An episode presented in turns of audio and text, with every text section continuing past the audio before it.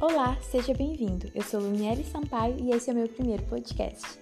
Nele eu vou apresentar a você a definição física de aceleração, algumas aplicações da aceleração e ainda a aceleração máxima que o corpo humano pode suportar. Nessa viagem pelo mundo da física, você é meu convidado especial. A aceleração é uma grandeza física vetorial e a sua unidade é metro por segundo ao quadrado. A mesma mede a mudança da velocidade em relação ao tempo.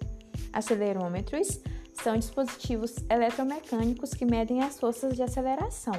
Podem ser encontrados, por exemplo, em monitores fitness e em celulares. Entre outras aplicações, eles são usados para registrar os passos de quem os usa.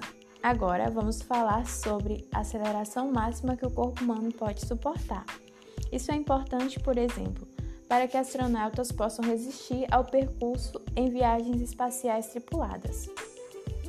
Os efeitos da força G no corpo humano variam de acordo com a grandeza, tempo, direção e local onde essa aceleração está atingindo. Em aviões onde a força é aplicada no eixo vertical, normalmente uma pessoa comum pode suportar uma aceleração de até 5G. Porém, com trajes especiais e o devido treinamento, podem aguentar até 9G. Quando a força G é aplicada no eixo horizontal, em veículos terrestres, por exemplo, a resistência humana é muito maior. Uma pessoa normal pode aguentar até 17 G durante alguns minutos.